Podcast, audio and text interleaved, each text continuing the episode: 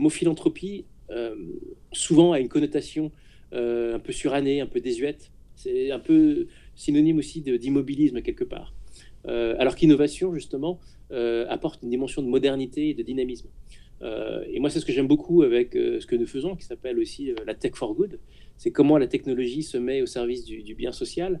Bah, la Tech for Good, c'est l'innovation au sens où ça incarne une démarche d'innovation dédiée au bien commun. Et, c'est ce que mon équipe et moi-même nous attachons à, faire au quotidien euh, et apporter notre contribution avec le label Watrox. Tu es le nouveau Rockefeller, un philanthrope. Qu'est-ce que ça veut dire? Ils veulent changer le monde. Quelle drôle d'idée Dans un esprit philanthropique. Vous pouvez répéter? Philanthropique. Euh, euh, philanthropique. Je te donne votre pognon. Et finalement, quand beaucoup de gens aujourd'hui me disent Mais comment fais-tu pour avoir cette humanité? Eh bien, je leur réponds très simplement Je leur dis C'est ce goût de l'amour, ce goût donc qui m'a poussé à me mettre au service euh, de la communauté, à faire le, don, le don de, soi. S'emparer d'un mot qui porte l'amour de l'humanité comme message, en saisir tout le sens et la complexité en toute simplicité, découvrir des hommes et des femmes qui s'engagent, écouter leurs histoires et enchanter le monde avec authenticité Bienvenue dans Philanthropio, le premier podcast francophone qui raconte la philanthropie et dans lequel je vais à la rencontre de ceux qui la font.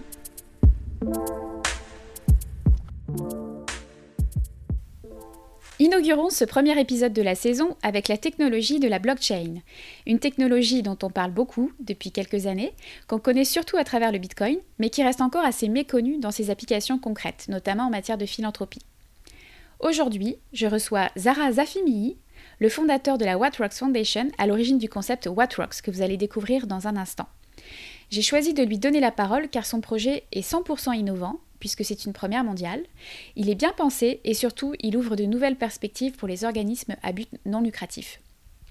Avec Zara, on a parlé de la manière dont on peut avoir un impact collectif pour la communauté au moyen d'un label social de publicité digitale, de la façon dont on peut faire de l'internaute un partenaire dans l'économie du don, mais aussi de la rencontre entre la philanthropie et l'innovation incarnée par la Tech for Good. Avant de vous laisser avec mon invité, je voulais m'excuser pour la qualité audio qui n'est pas parfaite mais qui n'enlève absolument rien à la qualité du contenu. L'enregistrement à distance a posé certains défis techniques. Nous avons dû interrompre puis reprendre notre conversation, ce qui a engendré une différence de son dans la voix de Zara au cours de l'épisode. Alors, je compte sur votre indulgence et je vous souhaite une bonne écoute. Zara Zafimei, bonjour. Bonjour Charlène. C'est un immense honneur de te recevoir sur les ondes de Philanthropio pour parler de la rencontre entre la publicité Internet et l'économie du don, à travers ton projet innovant et à fort potentiel dont tu vas nous parler aujourd'hui. Euh, tu as débuté ta carrière dans la tech et les médias en Suisse en 1996 chez Audiosoft, le pionnier européen de la musique téléchargeable. Euh, trois ans plus tard, à seulement 26 ans, tu rejoins la FNAC en tant que premier patron de la distribution numérique de la musique, des livres, des jeux vidéo, des logiciels en téléchargement ainsi que de la vidéo à la demande et en streaming. En 2004, tu diriges tout le marketing de tous les produits hors abonnement TV de la chaîne de télévision payante Canal+, avec en particulier Canal Play, un service concurrent de Netflix, et des services de télévision en rattrapage en direct sur le web et mobile. En 2008, tu es nommé DG de Scroon, une plateforme technologique spécialisée dans les médias sociaux, fondée par euh, l'entrepreneur et l'investisseur à succès Alexandre Mars. Tu as joué un rôle clé dans la vente de cette start-up à BlackBerry en 2013, où tu as officié par la suite comme directeur mondial des ventes publicitaires pour l'application de messagerie sociale BBM. Tu es très proche d'Alexandre Mars, euh, qu'on surnomme le Bill Gates français, et avec qui tu as développé une complicité en affaires comme dans le social good depuis euh, plus de 20 ans maintenant. Euh, Lorsqu'Alexandre a lancé Epic Foundation en 2014, tu le rejoins à nouveau au poste de vice-président senior, en charge du développement et des partenariats pendant 4 ans. Alors rappelons qu'Epic, c'est plus qu'une fondation, c'est un mouvement philanthropique qui prône la normalisation du don, et tu y es à présent conseiller. En juillet 2018, tu as fondé euh, What Foundation, ta propre organisation philanthropique, qui a créé le concept de What le label social basé sur la blockchain et dédié à la publicité digitale pour les marques qui s'engagent à contribuer au financement des associations euh, grâce à leurs dépenses publicitaires. Toute la technologie est développée depuis Toronto Et tu es également impliqué en philanthropie depuis très longtemps puisque tu apportes euh, ton soutien à ESCO, euh, la fondation familiale euh, créée en 2004 à Madagascar par ta mère et tes frères et sœurs en mémoire de ton père ophtalmologiste pour offrir des soins et de la chirurgie oculaire aux plus démunis. Alors c'est un petit peu ta feuille de route très longue et très impressionnante. écoute, on va sans plus attendre rentrer un petit peu dans le concept de What Rocks. En premier lieu, est-ce que tu peux nous expliquer euh, la raison d'être de ce projet? Écoute, euh, la, vision de départ, euh, c'était de dire que, effectivement, par rapport aux, difficultés de financement que rencontrent les associations et les ONG face à la, multiplication et, à l'ampleur inégalée des, défis sociaux environnementaux auxquels ces organisations font face, il était urgent de trouver des solutions pour parvenir à, mieux financer euh, ces associations. Quand on regarde euh, la situation euh, des réfugiés et des, migrants en Europe, qui a atteint une ampleur qu'on n'avait jamais vue jusqu'à présent, quand on regarde aussi les feux de forêt en Australie au mois de janvier et février, qui de la même façon avaient une ampleur inégalée, on se rend bien compte que, que ce soit sur des sujets socio-environnementaux, il y a une urgence pour aider du mieux possible ces associations à trouver des solutions. Alors concrètement, What Rocks, comment ça fonctionne? Alors What Rocks, en fait, c'est un, label social que les marques euh, affichent dans leur publicité pour dire aux internautes, en substance, bah, voilà, lorsque vous voyez euh, ce label sur nos publicités, euh, ça veut dire que ce ne sont pas des publicités comme les autres, parce que les nôtres font du bien à la société. et la façon dont nos publicités font du bien à la société, c'est que les qui ont été utilisés pour diffuser cette publicité vont être reversés aux internautes directement lorsqu'ils voient ou qu'ils cliquent sur ces publicités. Et grâce à cet argent qui leur est versé sous la forme d'un jeton blockchain, euh, c'est donc de l'argent digital, eh bien, les internautes qui reçoivent euh, ces jetons blockchain vont pouvoir en faire don aux associations de leur choix. D'accord. Donc ça fonctionne sur le principe du ce qu'on appelle le rewarding en publicité, euh, donc la récompense. Oui, avec une nuance importante, c'est que c'est une récompense désintéressée. Parce que l'argent que l'internaute va recevoir n'est pas pour son propre bénéfice, mais il est euh, dans l'optique euh, de euh, faire le bien. D'accord. les utilisateurs peuvent aussi utiliser les ROC pour acheter des billets ou des codes de réduction pour des soirées ou des événements? Oui, l'idée en fait, c'est que de la même façon que ces, internautes n'ont pas forcément beaucoup de moyens financiers pour faire des dons, ils ont aussi peu de moyens pour sortir et s'amuser avec leurs amis. Et toute l'idée, c'est de dire, bah, comme il s'agit d'argent, même s'il n'est pas seulement et en, dollars ou en euros, euh, mais c'est bien de l'argent digital. Euh, et donc, ils vont pouvoir réaliser des achats solidaires. Mm-hmm.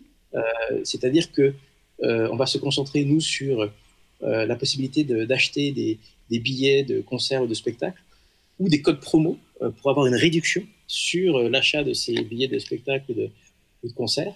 Euh, et que euh, les rocs qui sont ainsi, perçus par euh, les organisateurs de ces événements vont pouvoir en fait reverser ces jetons aux associations de leur propre choix. Donc c'est en cela, c'est un don indirect, puisque ce n'est plus l'internaute qui choisit l'organisation bénéficiaire, mais l'organisateur de l'événement. Ok. Et puis il y a aussi un, principe de, gamification dans le sens où plus les internautes interagissent avec les pubs labellisées, comme la, regarder la vidéo entièrement ou visiter le site internet de la marque, euh, s'inscrire à l'infolettre euh, ou même acheter en ligne, plus il reçoit de rock et donc plus, euh, plus le, don qu'il pourra effectuer sera important. Exactement. Et, en même temps, on a pris la précaution de ne pas pousser les internautes à un comportement de, chasseurs de primes mhm. qui vont euh, faire exprès de euh, regarder ou de cliquer sur des publicités. Euh, avec l'affichage de ce label, on indique simplement une petite phrase qui dit cette publicité finance tes dons. Mais on ne dit pas ce qu'il faut faire pour recevoir ces ROC, on ne dit pas quelle est l'action précise qu'il faut faire, on ne dit pas non plus quel est le niveau de récompense, donc le nombre de ROC que je vais recevoir si j'interagis avec cette publicité.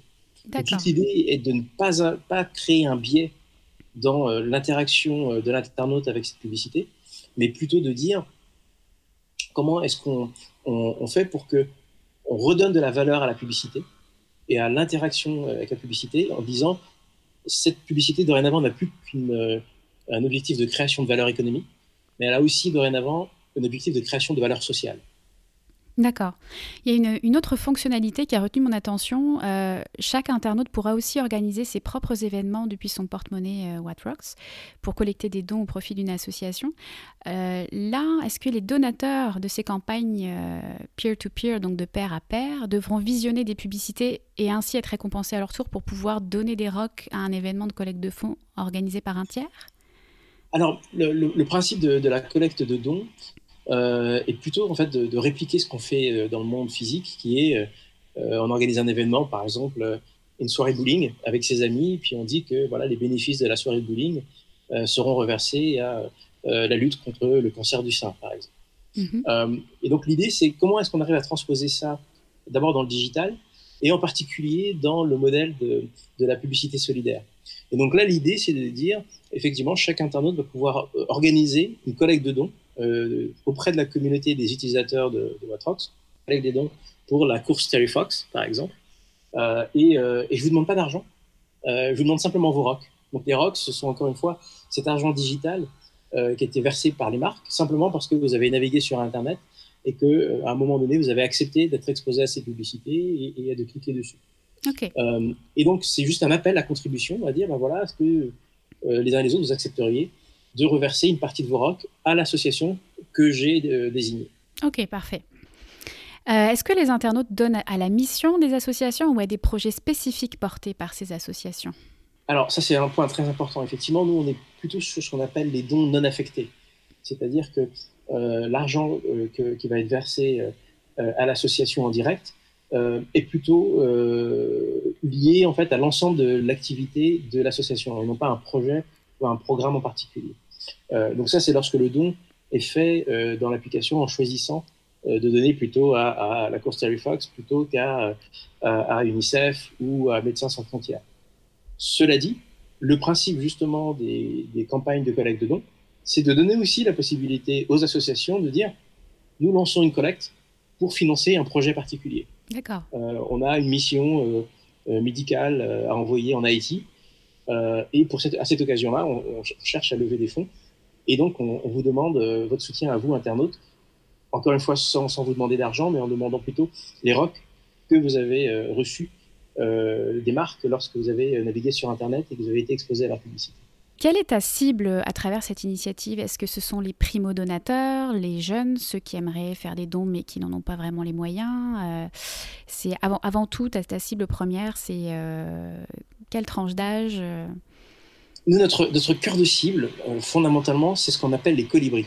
Alors, je ne sais pas si tu connais oui. la fameuse allégorie ou la métaphore du colibri, Oui. mais c'est une cette, cette petite histoire très touchante qui raconte cette situation où tu as des, animaux sauvages qui voient leur savane partir en fumée devant eux, ils, ils sont obligés de se réfugier de l'autre côté de, la rivière pour, ne pas périr, et mais ils voient leur, forêt partir, partir en fumée. Et, vous avez euh, ce petit colibri qui euh, plonge dans, l'eau de la rivière, prend quelques gouttes d'eau dans son bec et, va les asperger sur l'énorme brasier de l'autre côté de, de, la rivière. Et puis il fait ça 3, 4, 5, 6 fois, et puis devant tous les autres animaux. Et puis il y a le gros éléphant qui, à l'évidence, oui, avec sa grande trompe, pourrait faire beaucoup plus, euh, interpelle le colibri en disant Mais petit colibri, ce que tu fais ne sert pas à grand chose, puisque euh, tu es un tout petit colibri et le brasier est tellement énorme, c'est pas avec tes trois petites gouttes d'eau que tu vas parvenir à, l'éteindre. Et le colibri se tourne vers l'éléphant et lui dit euh, Je sais, mais je fais ma part. Et donc, nous, c'est ce tempérament de colibri qu'on cherche à réveiller ou à encourager chez chacun en disant que quelle que soit euh, ta tranche d'âge, quelle que soit ta situation économique, quelle que soit euh, ta, situation géographique, il y a des choses que tu peux faire. Et par exemple, c'est parce que tu vas sur Internet tous les jours euh, et que tous les jours, du coup, tu es exposé à des publicités sur Internet, eh bien, profites-en pour capter une partie de ce qu'on appelle le manque à donner. C'est-à-dire cet argent que les marques vont être prêtes à te donner pour que tu puisses faire des dons. Et grâce à ce manque à donner, tu vas pouvoir soutenir les causes sociales, environnementales de ton choix.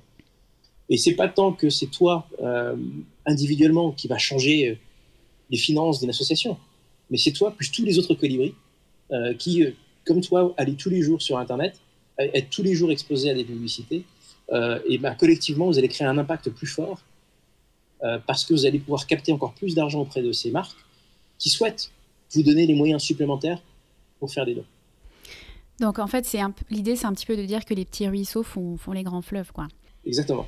Ok, donc euh, ce serait ta, réponse à ceux qui seraient tentés de, euh, penser que, le modèle que tu proposes entretient une certaine forme de slacktivisme, c'est-à-dire le fait de supporter des, organisations sociales mais en s'impliquant minimalement. Là, l'idée, c'est de, dire qu'il n'y a pas de minimum à la philanthropie et que chaque petit geste s'additionne pour finalement avoir un impact euh, en bout de ligne. Oui, et surtout un impact collectif. Et c'est en se disant que c'est c'est parce que c'est une communauté qui se lève euh, et qui a décidé de contribuer euh, euh, à- au financement de ces associations qu'il y aura d'autant plus d'argent qui sera versé par les marques pour les aider à faire ces dons. D'accord. Alors si on revient un petit peu au fonctionnement de la plateforme, tu as annoncé que la valeur du ROC sera fixe.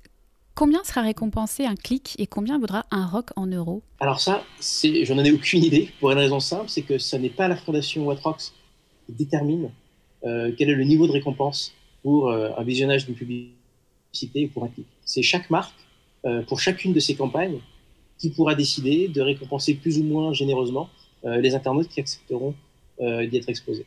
D'accord. L'idée par rapport à ça, c'est vraiment de, de responsabiliser les marques en leur disant c'est votre budget publicitaire. Donc c'est vous qui décidez comment est-ce que vous souhaitez l'utiliser.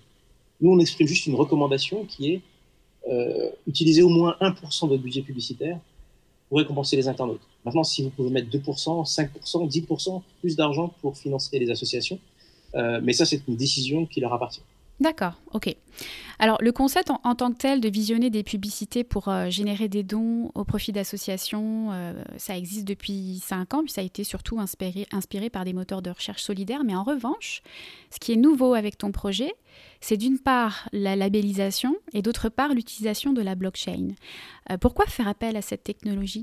Alors, d'abord, pourquoi la labellisation? C'est que euh, pour nous, ce qui était important, c'était euh, ce qu'on dit en, en mauvais français, la scalabilité. Mhm. C'était s'assurer que ce soit de la publicité qui soit disponible n'importe où sur Internet, sur n'importe quel site, web, sur n'importe quelle application mobile, potentiellement même sur n'importe quel euh, réseau social.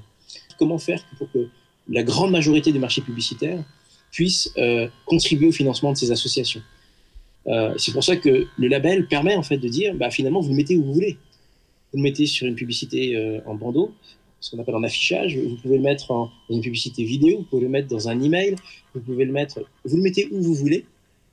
C'est juste l'engagement public que vous, marque, euh, prenez vis-à-vis des internautes qui verront ce label. Et puis, deuxièmement, pourquoi la blockchain? Euh, bah, C'est tout simplement parce que on avait besoin de permettre aux marques de pouvoir verser cet argent à moindre frais aux internautes. Or, euh, envoyer cet argent par chèque ou même par virement bancaire euh, ne fait pas de sens économiquement parce que le coût même de la transaction, d'envoyer, de traiter un chèque, ou le coût du virement bancaire est supérieur à la valeur même de la récompense. Mhm. Donc, euh, il fallait trouver un véhicule, un instrument euh, financier qui permette de faire ce transfert de valeur depuis la marque vers chacun des internautes à moindre frais. Si on rappelle rapidement ce que c'est que la blockchain pour les, auditeurs qui ne seraient pas familiers avec cette technologie, ça, ça consiste à transférer une valeur sur Internet entre deux entités sans intermédiaire. C'est un petit peu euh, en fait un moyen de faire un registre de qui à quoi. Et ce, regi- ce registre-là, il est crypté euh, pour s'assurer que personne ne pourra le changer. C'est ce qu'on appelle euh, l'immutabilité des données. Donc il y, a- une idée de, à la fois de, transparence, de traçabilité et de sécurité derrière euh, cette technologie. Exactement, c'est exactement ça, tu as parfaitement résumé. Et c'est d'autant plus important dans l'économie du don et de la philanthropie en général que malheureusement, l'histoire de la philanthropie, l'histoire des associations est euh, jalonnée par beaucoup trop de scandales, de détournement d'argent, euh, de mauvaise utilisation de l'argent. Euh, et donc pour nous, il était euh, fondamental de pouvoir démontrer que l'argent qui était donné par les marques aux internautes ou que que les dons que les internautes allaient faire aux associations allaient être intégralement reversés au bon destinataire sans aucun détournement, sans aucune commission qui soit prise au passage et que 100% des dons soient intégralement versés aux associations. Comme il n'y a pas d'intermédiaire, notamment il n'y a pas d'intermédiaire humain, il n'y a pas de risque d'erreur, mais il n'y a pas de risque de fraude non plus. D'accord. Ça pose quand même quelques défis comme technologie. C'est très complexe. Hein. Moi, j'ai beaucoup lu en préparant l'entrevue. C'est quand même pas toujours facile de, saisir toute la complexité de la blockchain. Euh, et, on, voit euh, apparaître quand même quelques enjeux, quelques défis, notamment par rapport à la consommation énergétique, euh, par rapport à à certains, certains aspects. Euh, et puis je pense qu'on est vraiment au début euh, encore de, tout début de, la blockchain, en tout cas de son, de son application très concrète dans les différentes sphères de, nos activités, enfin de, de, notre vie. Absolument, et c'est vrai que euh, on est, on est encore au début de, l'utilisation de, la blockchain, notamment pour le grand public. C'est quelque chose qui reste assez éloigné du quotidien. Euh, qui commence à arriver. Et justement, euh, le label Watrox, avec euh, son application mobile, qui est en fait un porte-monnaie sur lequel les internautes vont pouvoir récupérer l'argent versé par les marques, est une des premières applications grand public de la blockchain. Mais ce qui est intéressant, c'est que la blockchain est née notamment sur les, suite à la crise financière de, de 2008, avec un des protocoles blockchain qui s'appelle Bitcoin, il y en a, aujourd'hui beaucoup d'autres, euh, mais c'est un des plus anciens, et donc qui date d'il y a une dizaine d'années. Euh, ce qui est intéressant, si on fait l'analogie avec Internet, euh, le web, en tant que tel, a été inventé en 1989, et ça n'est que 8-9 ans plus tard que les premiers gros sites Internet et portails Internet ont, émergé. Donc, de la même chose sur la blockchain, elle existe depuis une dizaine d'années, en tout cas le principe de la blockchain existe depuis une dizaine d'années, on va progressivement voir de plus en plus d'applications concrètes euh, de cette euh, technologie. Et sur le point de la consommation d'énergie, qui est un vrai point, euh, mais qui est assez spécifique justement au protocole blockchain du Bitcoin. D'accord. parce que son mode de fonctionnement, sur ce qu'on appelle le minage, c'est-à-dire c'est de la fabrication de nouveaux Bitcoins, est lié en fait à, un mode de fonctionnement très spécifique de ce protocole, qui consiste à dire il faut que de gros ordinateurs résolvent une équation euh, mathématique ou un problème mathématique euh, qui nécessite beaucoup de capacité de calcul. Euh, et plus d'ailleurs il y a de Bitcoin en circulation, plus la complexité du problème mathématique à résoudre est élevée. Et donc plus ça va entraîner de la consommation informatique. Donc c'est vraiment très spécifique à, la technologie liée au Bitcoin, sur ce qu'on appelle en anglais le, proof of work. Donc il mhm. faut démontrer qu'on a réussi à résoudre ce problème mathématique. Euh, fort heureusement, d'autres protocoles blockchain existent et qui euh, n'ont pas le type d'impact environnemental euh, que le Bitcoin malheureusement peut avoir. Ok. juste par rapport à la labellisation, ces dernières années est apparue la notion de service public du web, qui permettrait notamment de labelliser des pages web pour lutter, lutter contre les fake news. Est-ce que ton dispositif de labellisation pourrait s'inscrire lui aussi dans cette notion de service public du web, parce que finalement il satisfait quand même un besoin d'intérêt général Écoute, euh, c'est effectivement une, démarche qui nous, nous, paraît très intéressante euh, parce qu'effectivement, on a, nous, dans notre vision, euh, l'idée selon laquelle la publicité sur Internet peut avoir une utilité sociale au sens pour le bien public. Et, en ce sens-là, effectivement, des sites Internet financés par la publicité font la promotion de la publicité labellisée en disant bah, quand vous venez chez nous, il y a de la publicité parce que c'est ça qui nous aide à, vivre et à, payer il a financé tout le, contenu et les services qu'on vous apporte. Euh, mais en même temps, c'est des publicités qui viennent euh, vous donner de l'argent pour faire des dons. En ce sens-là, effectivement, c'est un service public du web. Ok. Est-ce que tu penses que l'utilité sociale de la pub est une condition suffisante pour établir son acceptation sociale auprès des internautes? Est-ce que le, contenu et l'émetteur de la publicité ne sont pas tout aussi importants? Ils sont tout aussi importants et, surtout, ça ne dédouane pas euh, ni la marque, euh, ni l'éditeur du site internet, euh, ni l'ensemble des acteurs avec lesquels ils travaillent pour diffuser ces, publicités, de l'obligation aujourd'hui qui est exprimée par les internautes d'adopter des pratiques qui soient plus en phase avec l'exigence de la société. En ce sens-là, il y a nécessairement besoin malgré la labellisation sociale de, des publicités avec Watrox, euh, d'avoir des publicités plus respectueuses euh, des internautes, euh, qui est plus consentie, et clairement consentie par l'internaute, dans des formats qui soient moins intrusifs, des publicités qui soient plus pertinentes. donc tout ça, c'est des éléments qui vont contribuer à l'acceptation sociale de la publicité. Mais j'ai envie de dire qu'aujourd'hui, la labellisation avec Watrox fait partie de cette démarche-là, mais dans une, euh, une, vision non seulement de, de respect de l'internaute, mais j'ai presque envie de dire aussi de donner une certaine vertu à la publicité sur Internet. D'accord. Alors on va parler à présent de ton projet pilote que tu as mené euh, en partenariat avec Publicis Media France. Euh, donc vous avez testé votre service auprès de 720 personnes, je crois. Comment vous avez sélectionné votre échantillon? Alors, de façon très intéressante, euh, nous avons pr proposé et présenté le label Watrox à Publicis euh, il y a maintenant plus d'un an et demi. Euh, et ils ont immédiatement compris la valeur qu'apportait le label Watrox par rapport aux défis auxquels eux, en tant qu'agence, faisaient face par rapport à des clients euh, euh, qui sont des grandes marques, comme en particulier L'Oréal et, et, Nestlé, qui ont participé à ce pilote et qui faisaient face à, à différents défis, notamment le premier d'entre eux, c'est le blocage de la publicité par les internautes et en particulier par les jeunes, mmh. euh, qui, en, dit autrement, disent Moi, je bloque la publicité quand je vais sur Internet, euh, et donc je, je, rends les marques inaudibles. Je ne, souhaite pas écouter leur message. Je ne souhaite pas qu'elles s'adressent à moi.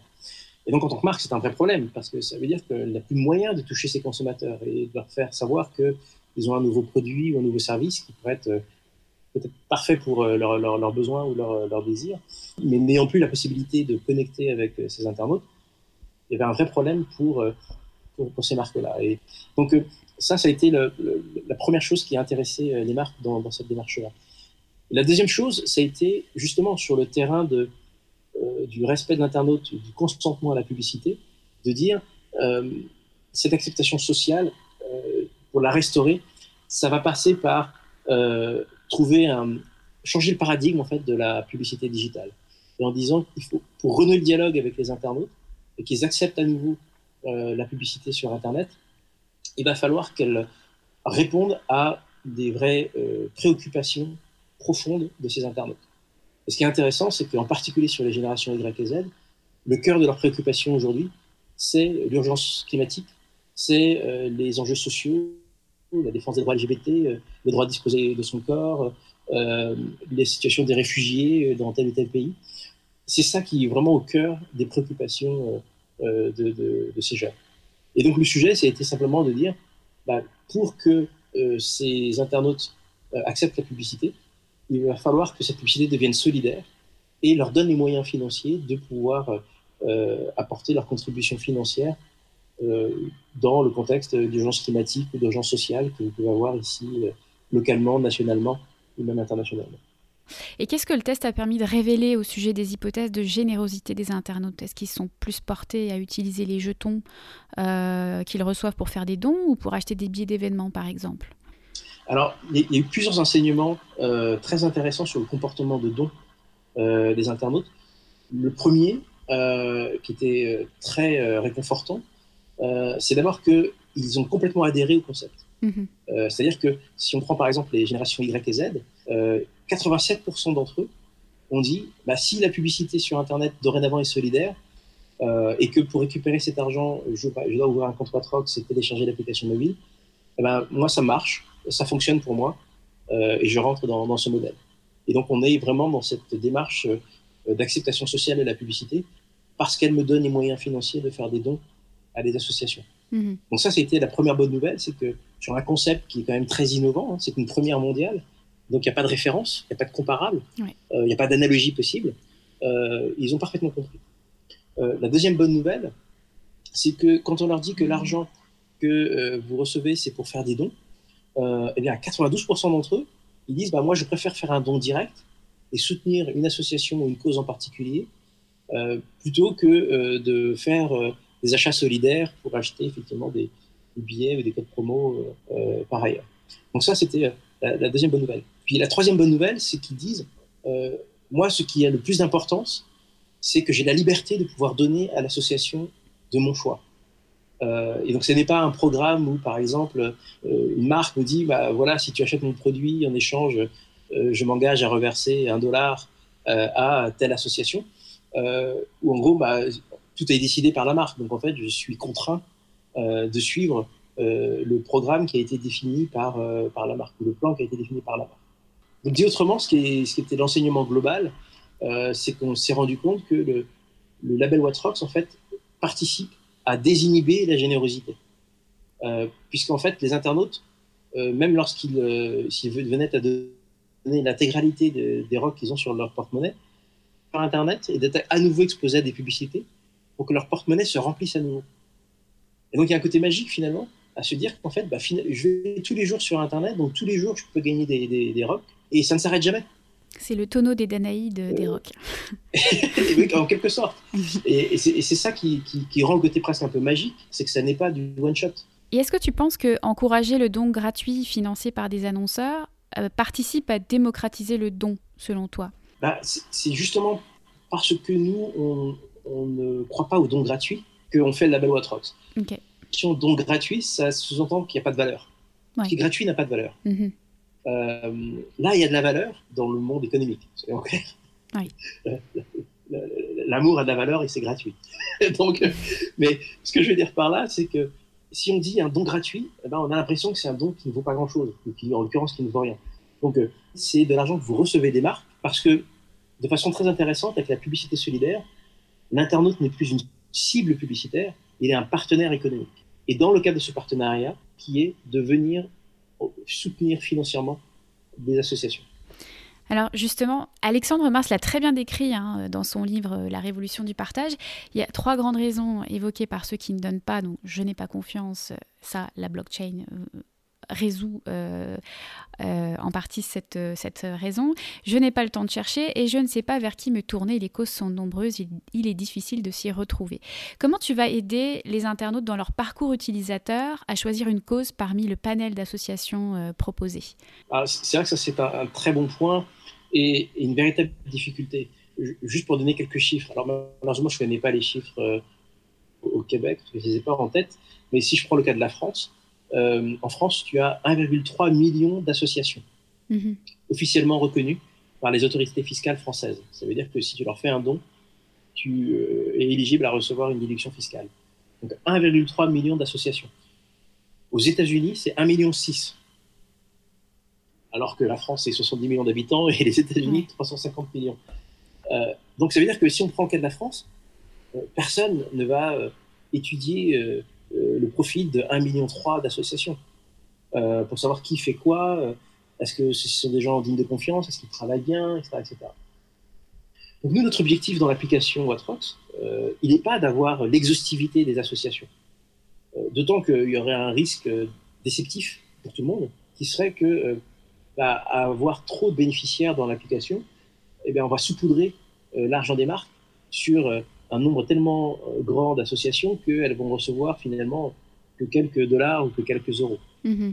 Donc nous, l'idée, il est plutôt de dire, euh, au lieu d'avoir l'exhaustivité euh, des associations, euh, on va avoir un, un nombre plus limité. Donc par exemple, en France, notre objectif, il est d'avoir, d'ici 4 à 5 ans, euh, 1500 associations Mhm. qui agissent au niveau local d'un quartier ou d'une ville, au niveau national, voire même au niveau international, comme Médecins du Monde, Médecins sans frontières ou euh, l'UNICEF. Et de dire, euh, bah, c'est les finances de ces associations-là euh, qui vont être moins nombreuses, mais qui du coup vont recevoir plus d'argent, euh, et c'est ça qui va considérablement euh, améliorer leur situation financière. C'est la raison pour laquelle euh, tu as choisi le modèle de la cooptation pour que, en, en fait, ces associations doivent être cooptées pour entrer dans la communauté Watrox en étant parrainées par au moins trois associations déjà membres. Exactement. Ça, c'est une des, une des quatre conditions euh, que les associations doivent remplir pour pouvoir euh, rejoindre la communauté Watrox et être éligibles pour recevoir des dons euh, en rock. Euh, la première des, des conditions, c'est d'abord d'être reconnu par les autorités fiscales de son pays. Donc, si, si d'aventure, toi, Charlène, avec un copain ou une copine, tu décides de monter une, une structure et, et vous faire passer pour une association et être, recevoir des, des rocks euh, en, en dons euh, via notre application, ça marchera pas. Mhm. Il faut d'abord que euh, vous soyez reconnu par les autorités fiscales canadiennes euh, pour être éligible et rentrer dans la communauté Watrox. La- Le deuxième critère, c'est euh, dans la mesure où nous, nous sommes une structure qui est soumise aux autorités des marchés financiers, nous sommes régulés par les autorités des marchés financiers en tant qu'émetteur d'un jeton blockchain. Euh, et bien, tous ceux qui vont être les récepteurs de ces marques euh, doivent remplir des exigences juridiques et administratives qu'on appelle de, de, KYC, donc Know Your Customer, donc connaître, connaissez votre client, et de AML, Anti-Money Laundering, pour la lutte contre le blanchiment d'argent. Alors pourquoi est-ce qu'on a ces exigences imposées par le régulateur? C'est parce que on est en train de parler de transactions financières, en particulier sur Internet. Donc là, il y a une exigence euh, à la fois juridique et administrative qui est imposée par les autorités des marchés financiers, euh, qui consiste à, démontrer que dans le cadre des transactions euh, financières liées aux récompenses versées par les marques aux internautes ou des internautes aux associations, de savoir qui est l'émetteur de cette transaction, donc qui envoie l'argent, et est-ce que ces personnes sont bien celles qu'elles prétendent être. Mm-hmm. Donc il n'y a pas d'usurpation d'identité. Euh, et deuxièmement, euh, toujours sur le même thème, euh, de la légalité de cette transaction et notamment que ces, transferts d'argent ne sont pas l'opportunité de faire un blanchiment d'argent. D'accord. La troisième condition, c'est que ces associations doivent adhérer à la charte de valeurs de la communauté Watrok. Mhm. Alors cette charte dit des choses très simples, en substance, que la communauté accueille des associations qui sont apolitiques, des associations qui sont aconfessionnelles, euh, qui euh, euh, soutiennent la, diversité et le droit à la différence, qui bien sûr défend les droits de l'homme, le droit de disposer de son corps, qui rejette tous les discours de haine, qui rejette notamment les incitations à la violence, y compris via le port d'armes. Donc voilà, toutes des valeurs qui font que les marques comme les associations partagent la même vision du monde que ce soit d'un point de vue social ou d'un point de vue environnemental. La dernière condition, c'est celle que tu as citée, c'est effectivement euh, qu'elles doivent être parrainées par au moins trois associations déjà membres de euh, la communauté Watrak. Alors pourquoi est-ce qu'on a mis en place euh, ce principe? C'est que autant au niveau local, on pourrait assez rapidement connaître des associations et savoir ce qu'elles font et s'assurer de leur réputation, etc. Mais lorsque euh, c'est une association qui est à l'autre bout du pays ou euh, euh, à l'autre bout de la terre, que tel orphelinat est un orphelinat digne de confiance par rapport à, tel autre orphelinat qui en fait est juste une vitrine, parce qu'en fait ils font travailler les enfants pour l'industrie textile. Mhm. n'étant pas sur place, n'étant pas un acteur local. Et donc c'est pour ça qu'on a besoin de s'appuyer sur ceux qui savent. Et ceux qui savent, ce sont les associations elles-mêmes, qui se connaissent, qui, même si elles ne travaillent pas forcément euh, sur les mêmes sujets socio-environnementaux peuvent travailler dans les mêmes euh, communautés, euh, dans les mêmes villes, dans les mêmes pays, et du coup peuvent dire pas de souci, eux je les connais, on travaille avec eux, ou on participe au même, au même réseau, auprès des mêmes communautés, et donc nous pouvons les adouber et les faire entrer dans notre communauté. Ok. Alors UNICEF a fait partie du projet pilote en tant qu'organisme bénéficiaire. Euh, c'est un peu un early adopter en matière de, blockchain, mais la réalité c'est que l'adoption de cette technologie par les non-profits est encore très euh, marginale. Comment vas-tu t'y prendre pour accompagner les associations dans leur désir de rejoindre la communauté euh, Watrocks bah, En fait, ce qui est très intéressant, c'est que nous, quand on échange avec les, les associations, elles sont en réalité très ouvertes à l'innovation. Euh, y compris sur l'innovation technologique. Mhm. Euh, et, de plus en plus d'associations et d'ONG euh, se tournent vers nous. Je pense en particulier à Médecins sans frontières. Mhm. je pense également à l'Armée du Salut en France, qui nous disent mais nous c'est un modèle que non seulement on comprend, mais qui fait beaucoup de sens pour nous. et parce que c'est une nouvelle façon pour elles d'avoir des relations Et en fait, ce que nous on a, on a lors d'une étude qu'on a faite il y a maintenant un peu plus d'un an, on a regardé les 100 plus grandes marques mondiales et on a comparé leur euh, budget RSE, donc de responsabilité sociale et environnementale, avec leur budget marketing. On s'est rendu compte que pour 1 dollar euh, dépensé en RSE, les marques en moyenne dépensent 750 dollars en publicité et en marketing. Et donc le sujet, quand vous appelez Armée du Salut, Médecins sans frontières, UNICEF, c'est bah, aujourd'hui vous vous adressez principalement à la direction RSE. Mm-hmm à sa disposition.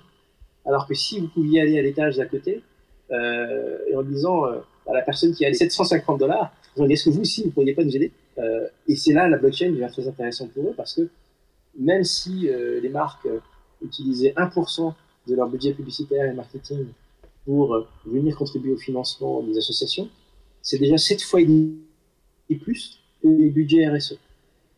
C'est un incitatif fort. Exactement. Mhm.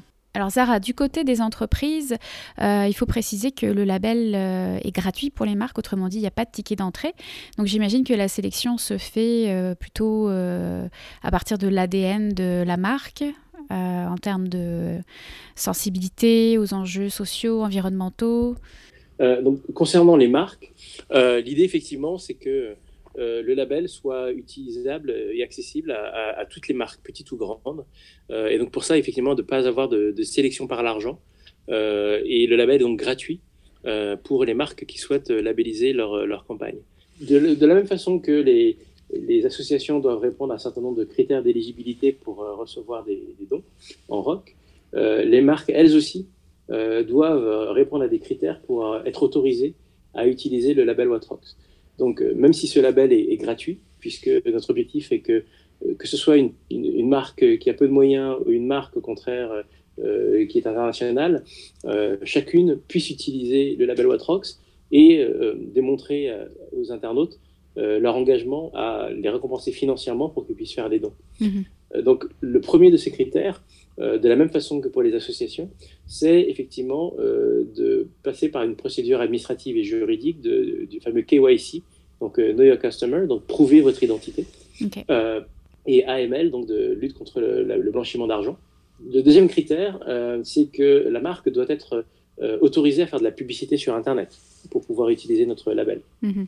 Donc en fonction des pays, vous avez des secteurs interdits comme les cigarettiers ou les alcooliers sont autorisés ou non à faire de la publicité sur Internet. Il y a un troisième critère qui est que ces marques euh, ne doivent pas euh, appartenir à un secteur euh, interdit par Watrox.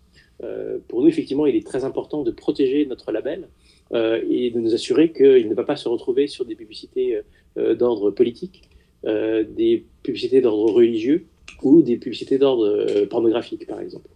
et puis, dernier critère, de la même façon que pour les associations, les marques doivent euh, adhérer à la charte de valeurs euh, de la communauté Watrox, euh, qui exprime de façon très explicite son attachement à une société respectueuse des droits de l'homme, respectueuse de l'environnement, en faveur de la biodiversité, du respect de la différence, du rejet des discours de haine et de violence, notamment en ce qui concerne le port d'armes. Donc il y a un certain nombre de sujets comme ça sur lesquels on veut s'assurer que aussi bien les marques que les associations euh, partagent euh, les mêmes valeurs et du coup euh, se retrouvent dans la même communauté Watrox. D'accord. Alors pour les marques, on l'a dit, les dons sont prélevés sur leur budget publicitaire. Est-ce une porte d'entrée vers une certaine forme de RSE pour les plus petites entreprises qui n'ont pas nécessairement les moyens d'adopter un vrai budget RSE Alors c'est en tout cas une, une opportunité pour des entreprises plus, plus modestes, plus confidentielles, euh, de créer de l'impact social grâce à leur budget publicitaire.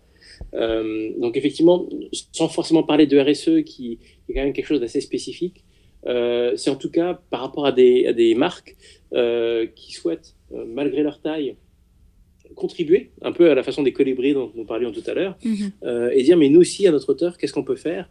Et effectivement, un programme RSE, c'est, ça prend du temps, ça coûte euh, potentiellement beaucoup d'argent. Euh, et, euh, et, le vrai sujet, c'est, bah, nous, à notre niveau, de dire il y a, peut-être une première étape plus simple, et une première étape plus facile à franchir, qui est la labellisation sociale de vos publicités.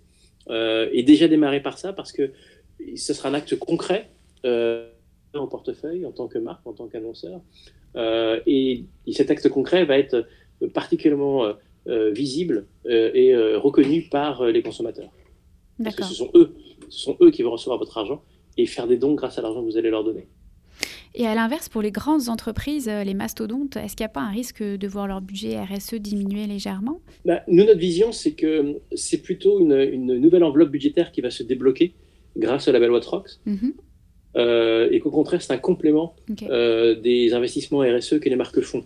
RSE, ou d'ailleurs, on parle d'ailleurs de plus en plus maintenant de ESG, euh, environnement, social et gouvernance.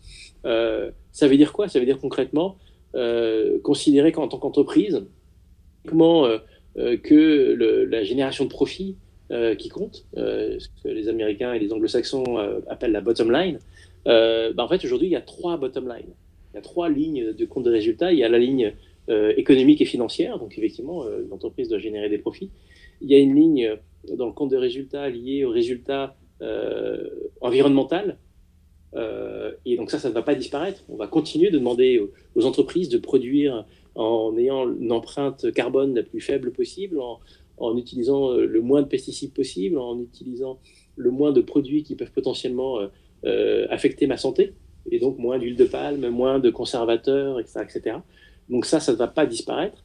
Et, il, y a également la troisième ligne du compte de résultat, troisième bottom line, qui est la bottom line sociale et euh, notamment euh, en termes de gouvernance, par exemple, euh, l'égalité salariale homme-femme ne va pas disparaître parce que vous utilisez votre budget publicitaire pour financer les associations. Mhm. Il n'y a aucun lien entre les deux.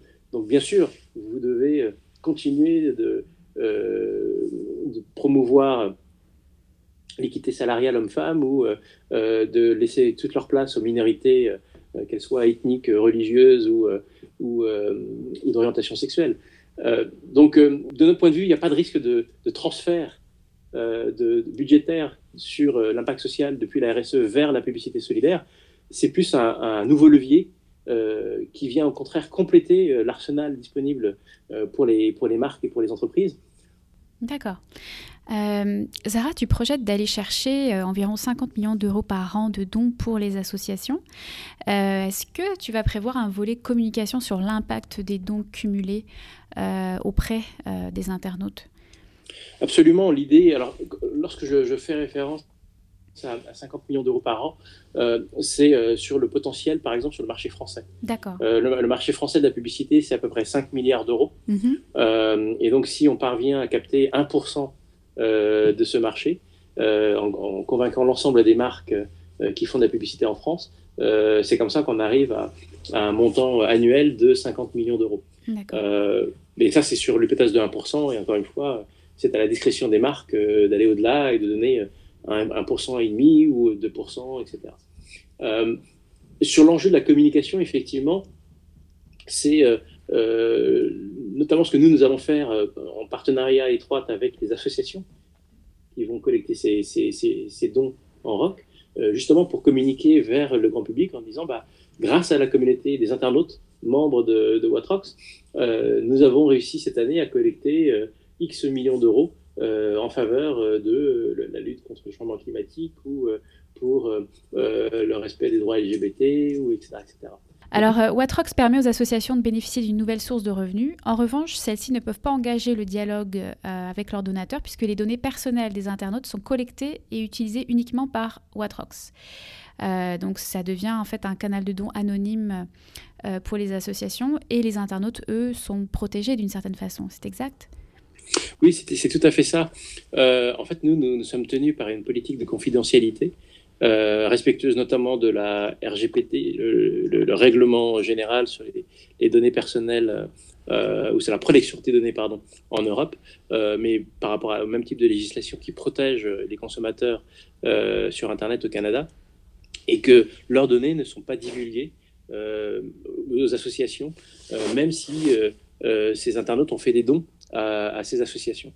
Donc si les internautes souhaitent entrer en contact et être informés par ces associations, euh, ils peuvent tout à fait aller sur leur site internet euh, et s'inscrire à la de cette association, pardon, à l'infolettre de cette association, euh, ou aller les suivre sur Facebook ou Twitter ou le réseau social de, leur choix. Mais le fait de faire un don à une association ne donne pas accès à leurs données et à leurs coordonnées à l'association bénéficiaire. D'accord. Alors on va aborder maintenant les, prochaines étapes.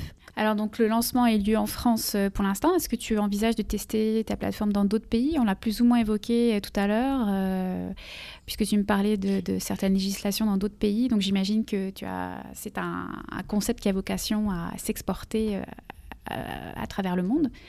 Bah, tout d'abord, technologiquement parlant, notre plateforme, elle est déjà prête pour un déploiement dans tous les pays du monde. D'accord nous, notre sujet, il est plus euh, de lancer pays par pays, euh, parce qu'encore une fois, on a besoin euh, que dans un pays donné, on va prendre le Canada, que ce soit 6 publicités sur 10, 7 sur 10, 8 sur 10 qui soient labellisées. Pourquoi? Parce que c'est parce que les internautes au Canada vont être de plus en plus exposés à ces publicités, qui vont se dire ah ben tiens Internet a changé. Je, pensais peut-être que c'était une, une, opération ponctuelle, mais non non ça, ça s'inscrit dans la durée. Il y a une vraie démarche pérenne adoptée par l'ensemble des acteurs de la publicité sur Internet, que ce soit les marques, que ce soit les agences, que ce soit les, éditeurs de sites Internet, que ce soit leur régie publicitaire derrière. Et donc, ça fait du sens que euh, j'ouvre un compte Watrock, ça fait du sens potentiellement que je, euh, désactive mon bloqueur de publicité parce qu'il y a un nouveau contrat social euh, de la publicité digitale qui m'est proposé et qui consiste à dire si tu acceptes la publicité labellisée Watrox, bien en contrepartie, tu vas pouvoir recevoir de l'argent pour faire des dons. Ok. Alors Zara, on va terminer par euh, trois questions de clôture. Euh, la première, l'innovation sur le plan social a toujours été intimement liée à l'innovation technologique. Première, deuxième, troisième révolution industrielle euh, ont permis de faire émerger les mutuelles, les coopératives, les organismes de charité, l'État-providence ou encore les mouvements sociaux.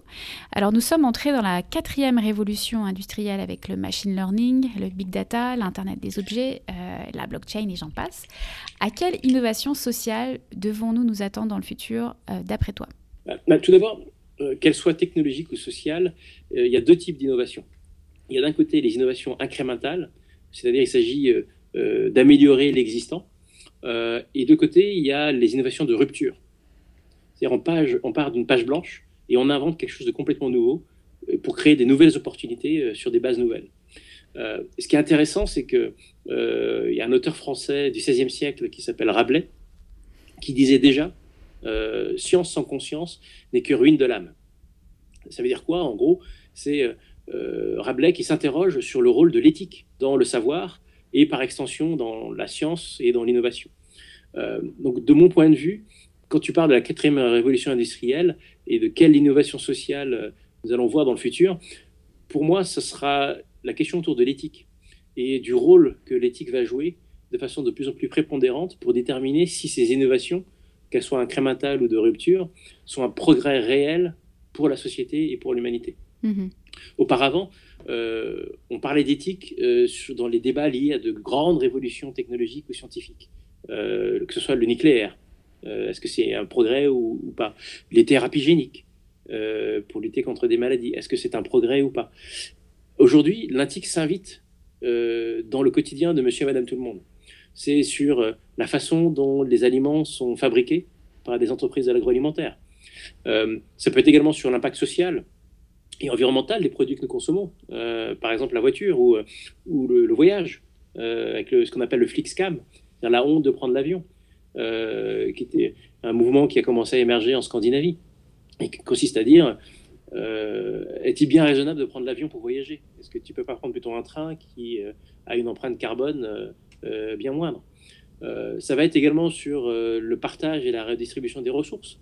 Euh, que ce soit des ressources euh, de l'eau, de l'air, de la terre, euh, des richesses aussi, hein, notamment les profits des entreprises.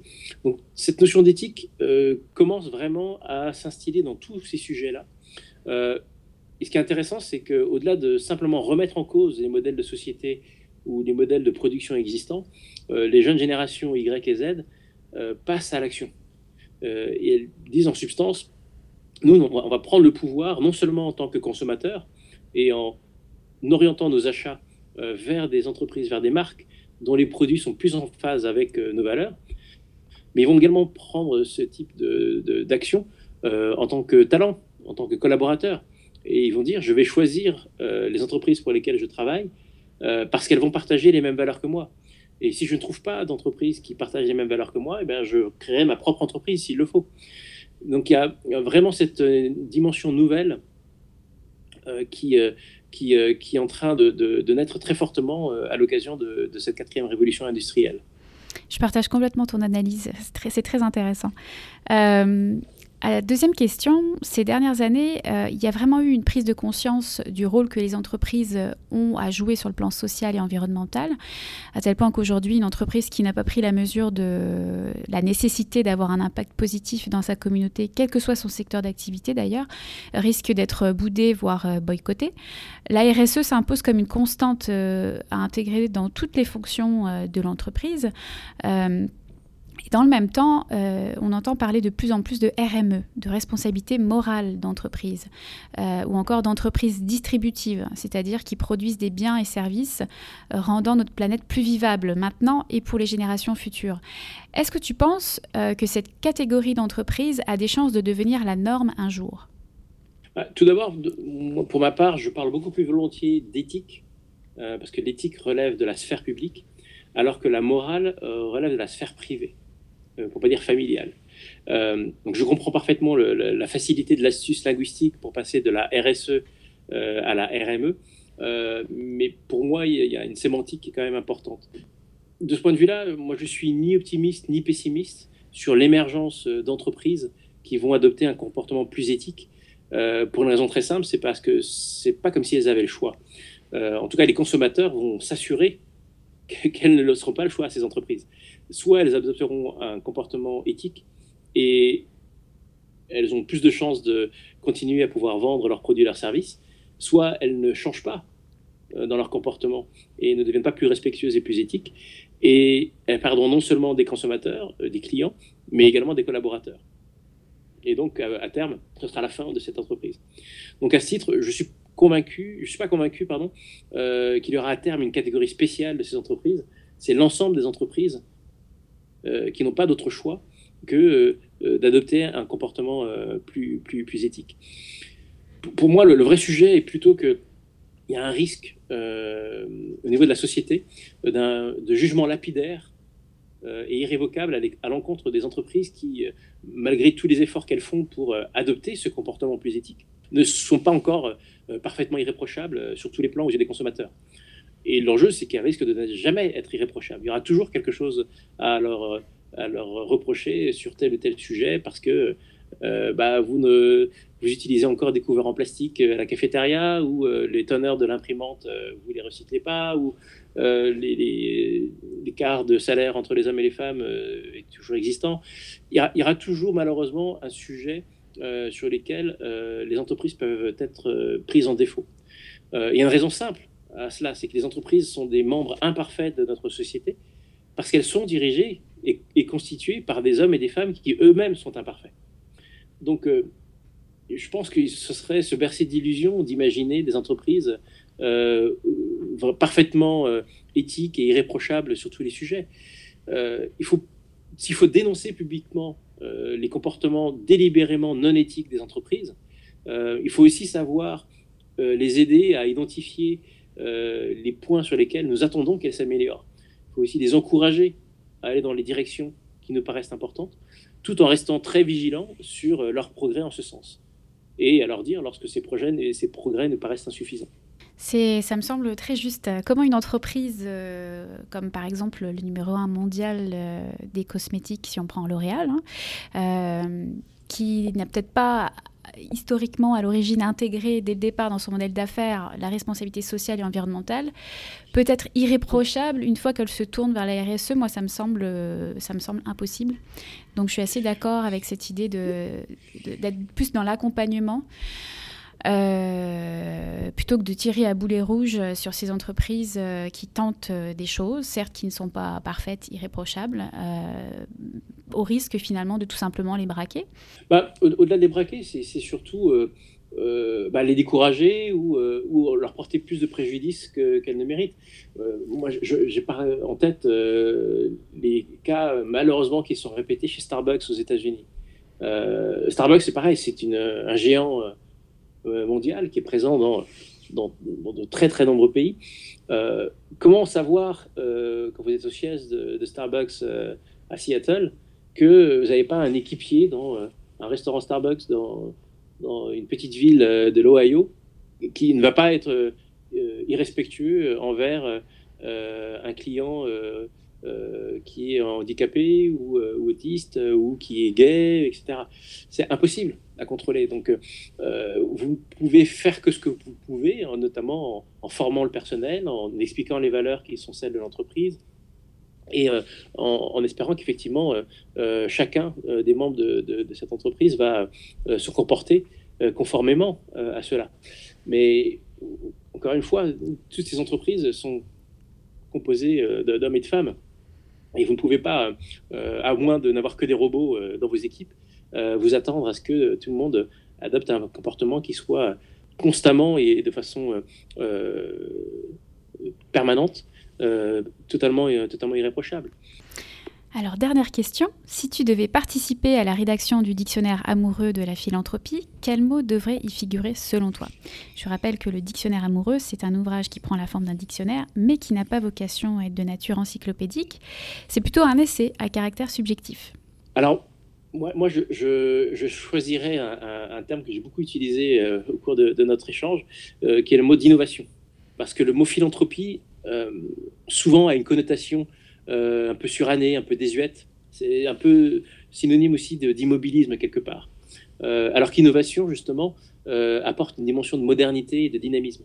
et moi, c'est ce que j'aime beaucoup avec ce que nous faisons, qui s'appelle aussi la Tech for Good.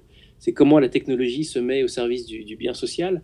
Bah, la Tech for Good, c'est l'innovation au sens où ça incarne une démarche d'innovation dédiée au bien commun. Et c'est ce que mon équipe et moi-même nous attachons à, à, faire au quotidien euh, et apporter notre contribution avec le label Watrox. Excellent. Écoute, euh, merci beaucoup Zara d'avoir répondu à mes questions. Euh, comment fait-on pour suivre les avancées du projet? Eh ben, Vous pouvez nous rejoindre tout d'abord dans la communauté Watrox en ouvrant votre compte Watrox et, et pouvoir commencer à collecter des, des rocks lorsque vous serez exposé à des publicités labellisées. Et puis, bien sûr, nous retrouver sur nos réseaux sociaux, que ce soit sur Facebook, sur Twitter et sur Instagram. Parfait. Eh bien, un bon vent à Watrox. Merci Charlène. Merci Zara. Merci beaucoup d'avoir écouté Philanthropio. Vous avez aimé l'émission? Dites-le moi avec 5 étoiles et des commentaires sur l'application Apple Podcast. Vous pouvez retrouver également tous les épisodes sur philanthropio.com. Si vous souhaitez réagir, écrivez-moi à charlène at philanthropio.com. À bientôt pour dérouler le fil de nouveaux récits.